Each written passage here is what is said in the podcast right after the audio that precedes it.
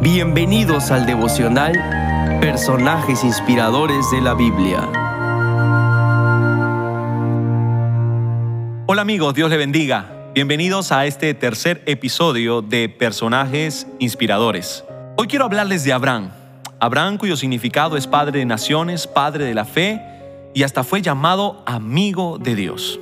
La historia de Abraham es una historia realmente sorprendente.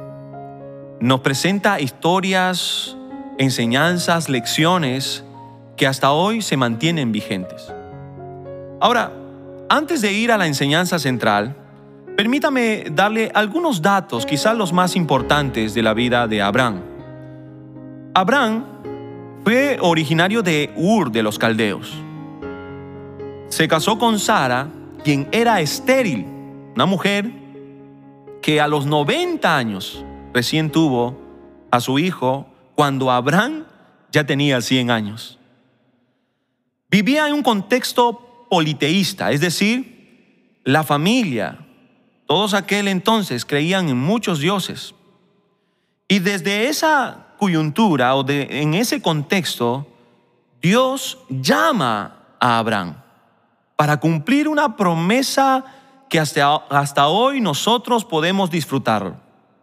Ahora, si quisiéramos ir a las escrituras para entender mejor el pacto que Dios hizo, Dios con Abraham, pues vayamos a Génesis capítulo 17 y vamos a mirar esta historia en dos partes.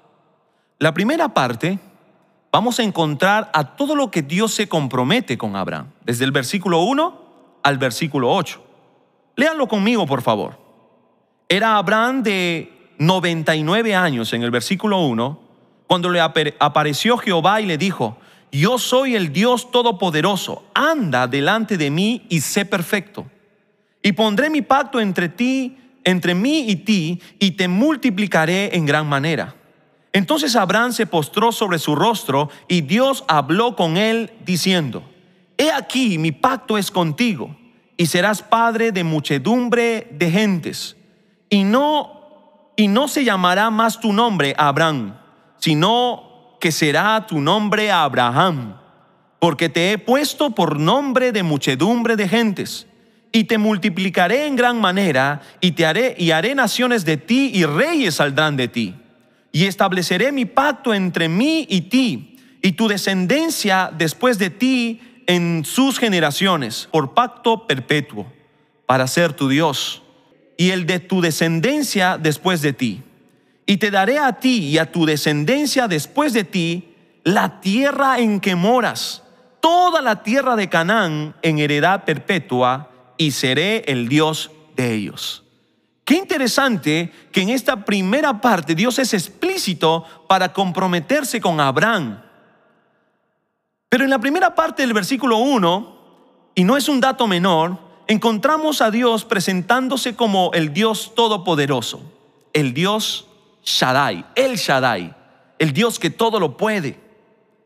Pero también dice que Abraham tenía que presentarse perfecto, en otras palabras, íntegro, transparente, sincero, para que ocurra todo lo que Dios, por supuesto, quería cumplir en Abraham y en su pueblo.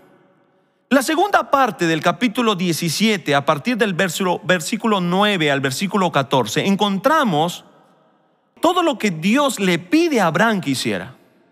Y encontramos lo que dice.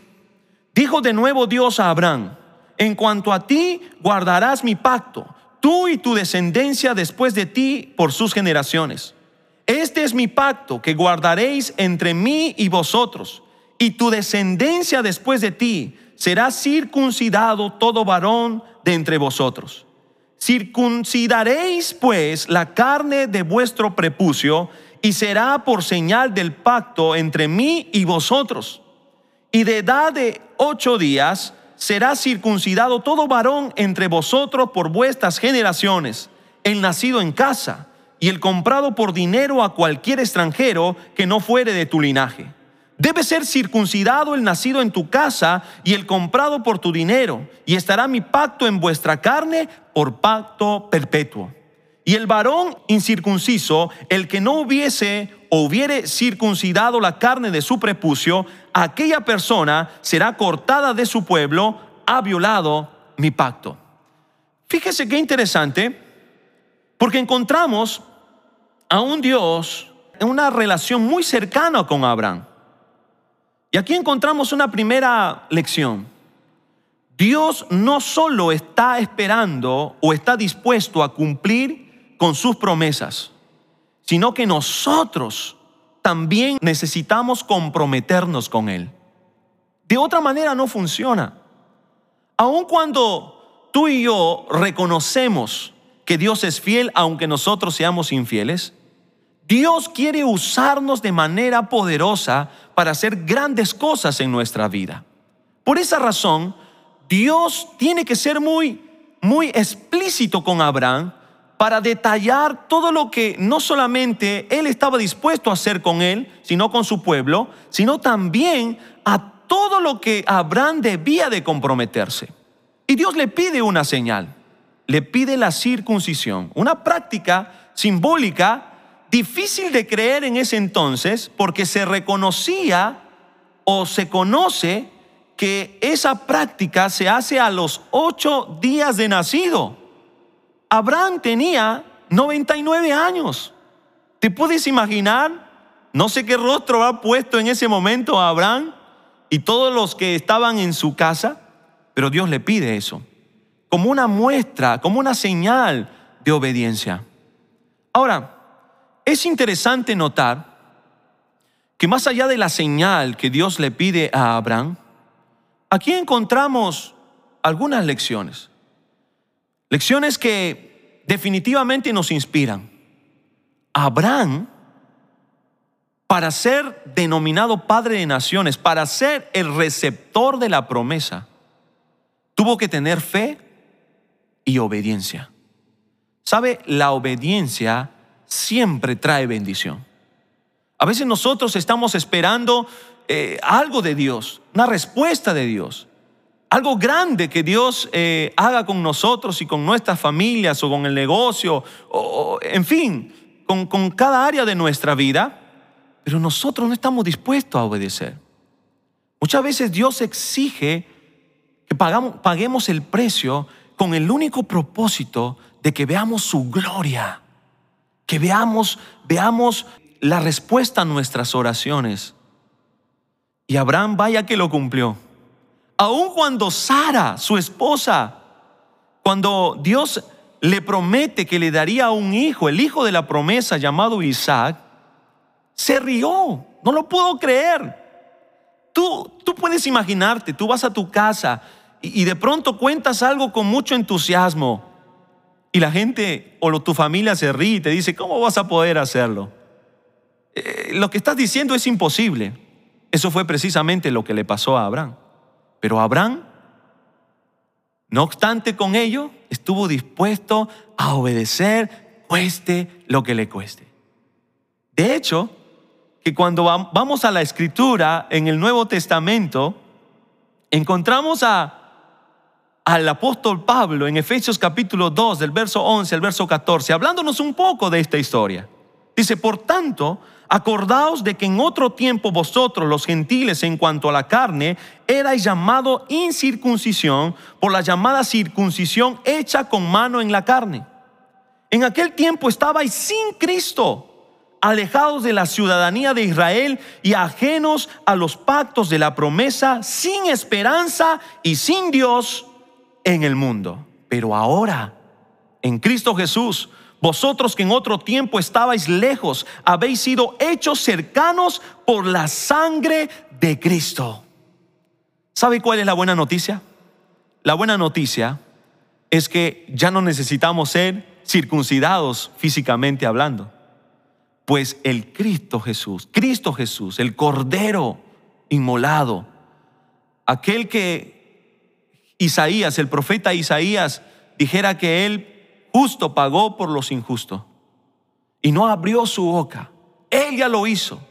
Él ya pagó el precio. Entonces, ¿por qué razón todo esto? ¿Por qué la, la historia de Abraham y, y- de, de Dios o de Dios con Abraham debería nosotros llevarnos a una reflexión? Por una sencilla razón.